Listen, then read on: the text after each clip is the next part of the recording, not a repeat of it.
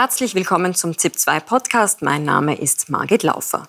Für den Bildungserfolg oder Misserfolg entscheidend ist nach wie vor das Elternhaus. In Österreich besonders, wie die Ergebnisse der jüngsten PISA-Studie zeigen. Insgesamt sind die Resultate gegenüber früheren Erhebungen schlechter geworden. In Österreich war der Rückgang weniger drastisch als anderswo. Dennoch wurden in den vergangenen Tagen immer wieder Stimmen laut, die eine umfassende Reform im Bildungssystem fordern. Denn es gäbe genug Schrauben, an denen man drehen könne. Sie reichen von einer Einführung der gemeinsamen Schule der 10- bis 14-Jährigen hin zu einer Abschaffung der Matura oder auch der Noten. Was braucht es jetzt im Bildungssystem? Dazu ist Jana Groß-Ophoff, Bildungswissenschaftlerin an der Pädagogischen Hochschule Vorarlberg zu Gast. Frau Professor, blickt man auf die Zahlen, etwa was das Geld, das für pro Schüler, pro Schülerin im Bildungssystem ausgegeben wird, oder auch auf den Betreuungsschlüssel, dann müsste man schließen, dass Österreichs Bildungssystem gar nicht so schlecht dasteht. Aber wieso zeigt der PISA-Test dann solche Lücken?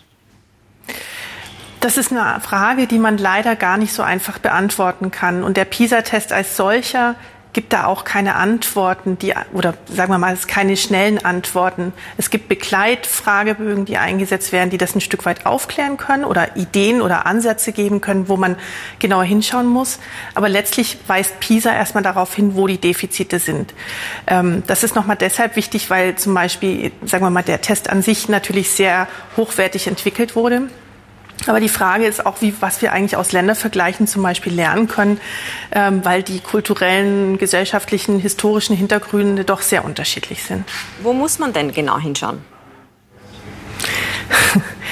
Naja, auch das ist eine sehr gute Frage, auf die es dann keine schnellen Antworten gibt. Aber ich würde immer wieder sagen, natürlich geht es darum, dorthin zu schauen, wo die Defizite aufzufinden sind. Und PISA macht das ja sehr deutlich, dass Kinder mit Migrationshintergrund, mit ähm, geringem sozioökonomischen Status und so weiter tatsächlich deutlich in diesem System verlieren früher aus dem System aussteigen und so weiter.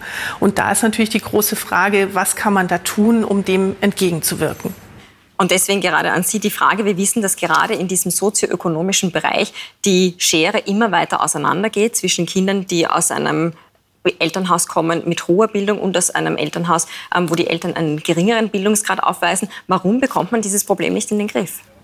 Mm, die Schwierigkeit ist, dass diese Familien gewissermaßen, die, die aus Familien mit geringeren sozioökonomischen Status kommen, ähm, das ein Stück weit auch gar nicht auffangen können. Es mögen kulturelle Unterschiede sein. Es müssen eben die Bedingungen sein, dass auch einfach ähm, Geld verdient werden muss und ähnliches.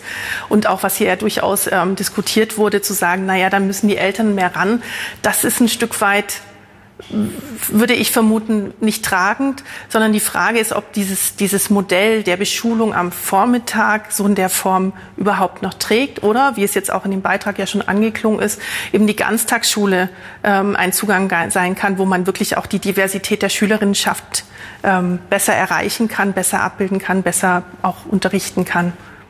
Es geht um eine Reform des Bildungssystems. Das wird von mehreren Parteien, aber auch ähm, von Experten derzeit immer vehementer gefordert. Und da liegen viele Forderungen am Tisch. Zum Beispiel die Abschaffung der Matura oder der Noten. Das kommt äh, aus Seiten der SPÖ.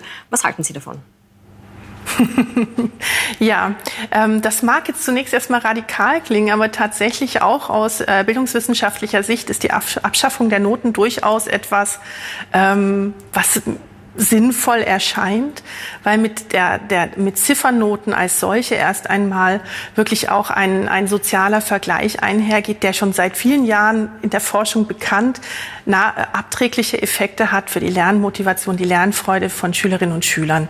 Ja, das heißt, das ist etwas aus meiner Sicht, ähm, wovon man sich durchaus verabschieden dürfte. Ähm, ich möchte aber auf der anderen Seite sagen, dass es für mich nicht heißt zu sagen, wir geben ganz die Leistungsbeurteilung auf, weil Schule hat neben ähm, dem, dem Lernen begleiten, dem Lernen fördern auch immer wieder diese Frage oder die Aufgabe, so muss man es sagen, ähm, zu zertifizieren, also auch ein Stück weit Übergänge zu, zu ähm, auszuzeichnen und so weiter. Und insofern muss man natürlich Leistung in den Blick nehmen. Ähm, und da würde ich dann aber sagen, wenn wir Ziffernoten abschaffen, wäre das das Gegenstück dazu zu sagen, wir investieren in regelmäßige standardisierte Leistungsüberprüfungen, die eben genau diesen Zertifizierungspunkten abdecken können. Ähm, Und die Aufgabe der Lehrperson liegt dann eigentlich wirklich in einem Kerngeschäft, möglicherweise unterstützt durch andere, also größere Teams, ähm, wo es dann darum geht, Lernen zu fördern, zu coachen, Schülerinnen in ihrem Lernen zu begleiten und auch ein Stück weit auf solche standardisierten Überprüfungen vorzubereiten. Und insofern, weil Sie nach der Matura gefragt haben, das ist jetzt etwas, was ich in der Form jetzt erstmal nicht als abzuschaffen sehe, ähm, sondern da auch diese Zertifizierung als eine, auch eine Tradition, aber auch einen gesellschaftlichen Bedarf darin sehe. Ähm, und die Frage ist da, und das wird ja eigentlich auch schon gemacht durch die Zentralmatura, das ein Stück weit auch vergleichbar ähm, und standardisierter durchzuführen, als es ähm, ja noch in früheren Zeiten war. Ja, mit dem Ziel dann da auch eine gewisse Gerechtigkeit, Vergleichbarkeit, Objektivität zu schaffen. Ein weiteres Problem im Bildungssystem sind die fehlenden Lehrkräfte. Bildungsminister Polaschek von der ÖVP hat äh, sein Modell der Quereinsteigerinnen und Quereinsteiger präsentiert und forciert dieses auch derzeit sehr, verweist immer wieder darauf, ähm, dass es gelinge, Quereinsteigerinnen und Quereinsteiger für den Schulbetrieb zu gewinnen. Ist das aus Ihrer Sicht, aus bildungswissenschaftlicher Sicht zu begrüßen, dass hier ähm, sozusagen die Schule geöffnet wird? Ja und nein. Ich würde jetzt nicht sagen, Quereinsteiger sind, ein, äh, sind ungeeignet, Quereinsteigerinnen. Das, das ist letztlich nicht der Punkt. Das ist aktuell eine Maßnahme, ähm, wo, wo Menschen auch in die Schule kommen, die unglaublich viele Kompetenzen mitbringen, die es erstmal so in der Schule traditionell nicht gibt. Ja? Also die aufgrund ihrer Berufserfahrung nochmal Impulse mitgeben. Das ist ein Gewinn. Man weiß aber aus der Forschung und Natürlich gilt es, das für Österreich auch nochmal gezielter zu beobachten. Man weiß aber aus der Forschung, dass Quereinsteigerinnen in der Regel eher in Schulen kommen, wo ein großer Mangel herrscht und meistens dementsprechend auch noch stärker belastet sind.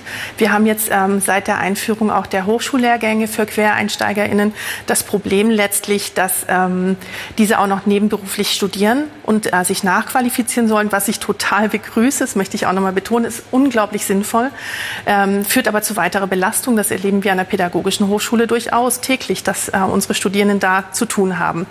Und der andere Punkt ist der, dass letztlich ähm, das Problem, was wir hier sehen, danach ruft, dass wir Lehr die besten Lehrpersonen brauchen, die sich dieser Probleme auch mit der angemessenen Zeit und Unterstützung annehmen können.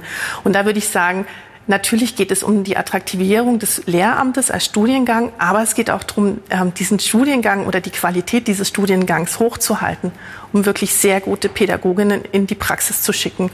Und aus meiner Sicht wäre das das A und O, da wirklich nochmal gezielt hinzuschauen und auch zu investieren, dass da entsprechend auch viel stärker mit der Bildungsforschung zusammengearbeitet wird, um eben entsprechend qualifizierte Lehrpersonen zu bekommen.